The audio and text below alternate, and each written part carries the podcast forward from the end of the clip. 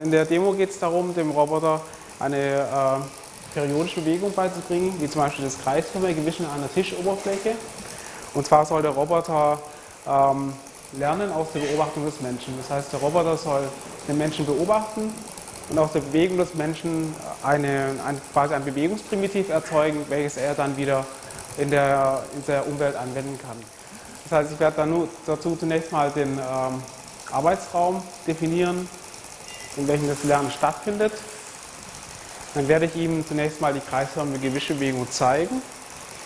Diese wird erstmal, zunächst erstmal in der X- und Y-Ebene gelernt, das heißt in der Ebene parallel zum Tisch, ohne den Kontakt zum Tisch zu berücksichtigen. Und im zweiten Schritt versuchen wir dann mit Hilfe der Kraftmessose noch zusätzlich äh, Kontakt mit dem Tisch zu erreichen. Der Roboter hat jetzt Kontakt zum Tisch aufgenommen und jetzt wird zusätzlich zu der Bewegung in der X- und Y-Ebene noch ein Bewegungsprofil in der Tiefe hinzugelernt, sodass man jetzt äh, die Bewegung eingelernt hat.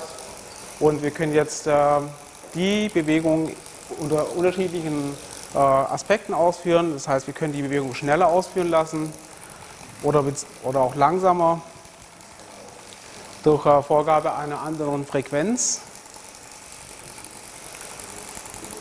oder eben auch eine größere Wischbewegung durch Vorgabe einer anderen, durch eine durch Vorgabe einer größeren Amplitude.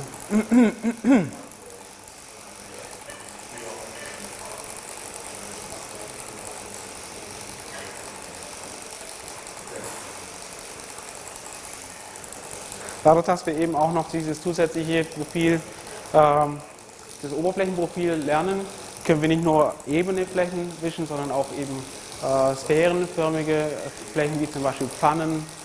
Ähm, ja.